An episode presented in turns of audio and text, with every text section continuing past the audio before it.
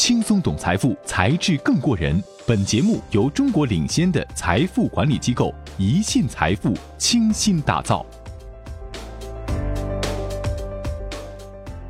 巴菲特怒怼马斯克，却大手笔增持苹果，他是真心看不上科技公司，还是另有隐情？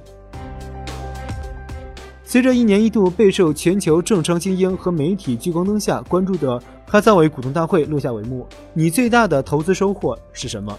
要知道，在沃伦·巴菲特故乡奥马哈座无虚席的篮球馆内，他和查理·芒格的任何一句投资金句都有可能成为全球新闻标题。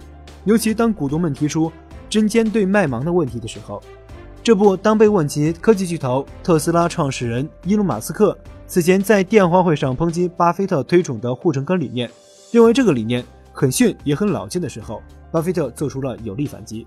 巴菲特不认为科技已经摧毁了每一个行业的护城河，现在仍有一些非常好的护城河存在。他还表示，伊隆可能会在某些领域有所颠覆，但是我不认为他能够在糖果领域颠覆我们。巴菲特不看好、不投资疯狂烧钱的特斯拉，在情理之中，毕竟。股神一条广为人知的投资理念就是不买看不懂的公司，科技公司自然不在他的投资视线之内，包括特斯拉。但故事情节出现了逆转，在今年的股东大会中，相信绝大部分与会股东，甚至是全球观看直播的观众，都对巴菲特扭转对投资科技股石动巨人的态度表现出了极大的好奇心。尤其在股东大会之前，巴菲特披露伯克希尔哈撒韦公司。在二零一八年第一季度中，买进了七千五百万股苹果公司股票。这一消息一度推动苹果股价创下历史新高。而更让众人捉摸不透的是，目前苹果公司已经成为伯克希尔公司所持有的市值最大的股票投资标的，达二点五亿股，价值四百六十亿美元左右。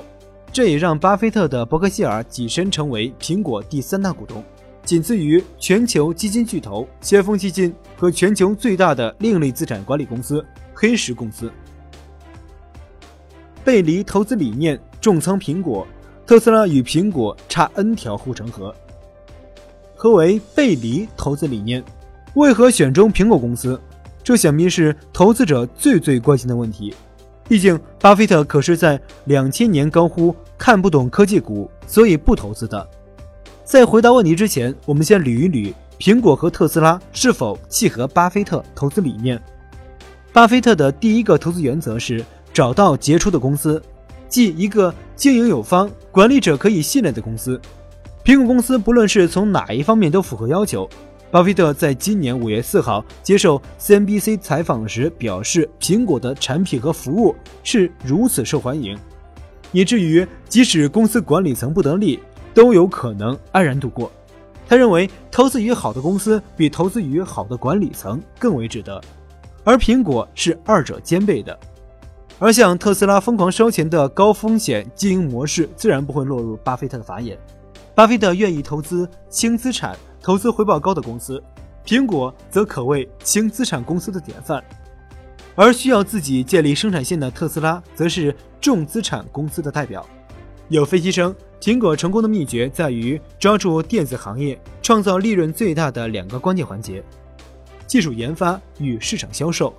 通过苹果独一无二的产品和品牌建设，树立绝对的市场领导地位；而在需要土地、厂房、设备等重资产投入的基础生产环节，苹果选择全部外包。这种不过多借助固定资产。或者有形资产投资来实现扩张的商业模式，正是苹果公司典型的资产轻量化运作模式，摆脱了重资产带来的高成本和低效问题。还要注意的是，巴菲特过去几十年在消费品领域投资相当不少，比如可口可乐和喜事糖果，他们均采取轻资产模式，而消费者对于产品的信任、忠诚度和持续需求也是巴菲特极为看重的。而对于苹果公司，巴菲特在今年二月份就公开表示过：“我感受到苹果生态系统是强大到非凡的程度，人们至少在心理方面被手中的苹果产品牢牢锁定。iPhone 是一个非常有用户粘性的产品。”这样看来，在绝大多数投资者把苹果看作一家硬件或软件公司的时候，巴菲特更像是把它作为一家拥有极高用户粘性的。采取轻资产模式的消费品牌，一家科技股与消费股的综合体。那么，巴菲特投资于苹果就不难理解了。于是，在苹果和特斯拉之间，我们看到了显著区别。特斯拉和苹果可能也就差了 N 条护城河而已。在保护长期利润方面，彭博曾经给出数据，认为特斯拉负债高达九十四亿美元，现金只有三十四亿美元，足以破产三回。这就意味着特斯拉这家上市公司需要继续融资和借债来维持运营，更不要提长期利润了。而当巴菲特认为苹果这家令人难以置信的公司的收入几乎是美国第二大利润率公司的两倍的时候，该投资哪一家显而易见，巴菲特所严格遵循的护城河理论是有极高参考价值的。看来他不是不投科技股，而是不投目前看不懂、觉得不安全的科技股。股神食言试水科技股，选错 IBM，痛失谷歌、亚马逊。巴菲特听从建议，从2016年上半年囤积苹果股票，可谓是做对了选择。但这并不是第一次试水科技股。其实他在2011年就打破了不投科技股的先例，大举购入 IBM 股票。不过，这只股票的投资表现显然不如巴菲特在其他领域那样完美。从买入减持到近期清空 IBM 股票，巴菲特用了七年的时间。他坚持了长期投资、持久有耐心的理念。但是，连股神本人都亲口承认，在 IBM 投资上犯了错，破了不许失败的投资原则。除了承认投资科技股 IBM 失败，巴菲特对于当年错过投资成长为全球科技巨头的亚马逊、谷歌的机会，也公开表示遗憾。他坦诚，在亚马逊成立之初，我就对它有所研究。当时我认为贝索斯要做成的几乎是个奇迹，而我一般不会赌奇迹发生。当然，当初如果我真的下注了，还是不错的。然而，时间并不会倒流。股神反思科技股投资，虽遇挫折，砥砺前行。回顾巴菲特过去二十几年的投资心路，你发现了什么？是的，巴菲特在科技领域长期处在学习、反思、不断接收和研究新事物的状态。的确，巴菲特一直在强调能力圈，在自身能力圈之内做决策。而非拼命寻找另外的机会，但是能力圈是可以拓展的。巴菲特和芒格带领伯克希尔打破不投科技股的魔咒，不断学习科技公司，有选择的压住科技巨头和持续投资行动就是明证。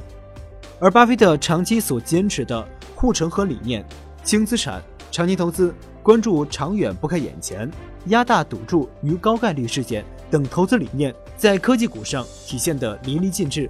也让我们深刻感受到了他和芒格以不变应万变、与时俱进的双重投资思路和投资行为。芒格在股东大会上说：“亡羊补牢，犹未未晚。